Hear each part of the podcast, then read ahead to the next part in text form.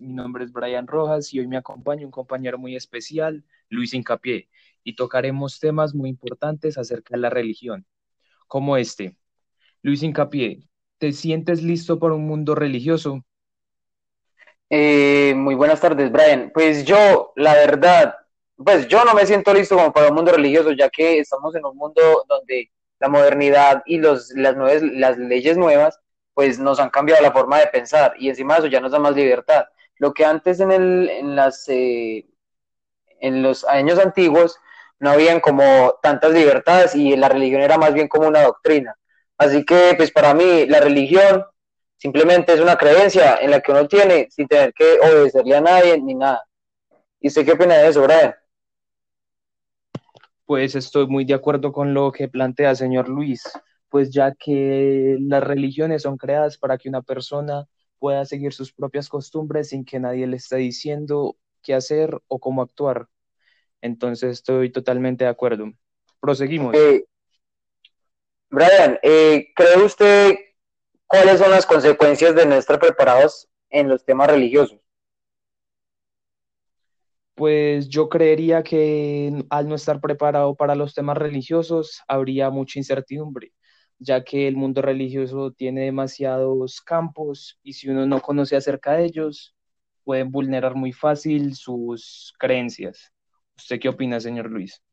Es que yo, yo opino que, por ejemplo, si usted no sabe cómo de qué trata su religión ni qué está pasando detrás de lo que nos muestra, le pueden usted estar mostrando una cosa que no hacen y usted puede estar metiéndose en una cadena. O sea, ahora hay muchas religiones, ¿cierto?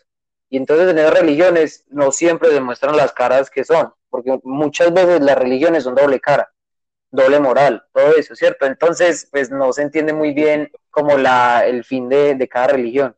Y pues sí, eso es, si uno no sabe, si uno no conoce su religión, está llevado. Me gusta la idea que plantea, señor Luis. Ahora llego con una pregunta. ¿Para usted es importante el lenguaje religioso? Pues para mí yo creo que el lenguaje religioso sería como, es como la forma de expresarse, ¿no, Brian? Ok.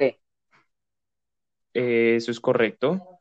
Entonces, pues yo creo que cada uno tiene la libertad, y eso se llama libre albedrío, que es de expresarse como quiera, sin que nadie le esté obligando a hacer tal cosa, ni, ni negándole las cosas que puede hacer, ni sus derechos, ¿cierto? Entonces, cada religión verá cómo se quiera comportar mientras no afecten la convivencia de las otras personas diferentes a su religión. ¿Y qué opina, Brian? Pues yo creo que el lenguaje religioso tiene demasiada importancia porque, por ejemplo, los libros sagrados que profesan la ley de Dios y todas esas cosas, pues les dan como pautas a uno para no dejarse engañar a las palabras de otras personas que desean como vulnerar sus, sus creencias. Entonces sí. Muy, muy buena opinión, Brian. Eh, Brian, otra pregunta. ¿Cuál debería ser nuestra relación con la religión en este siglo? Mm, esa pregunta se la hace a usted, compañero. No tengo opinión acerca de esa.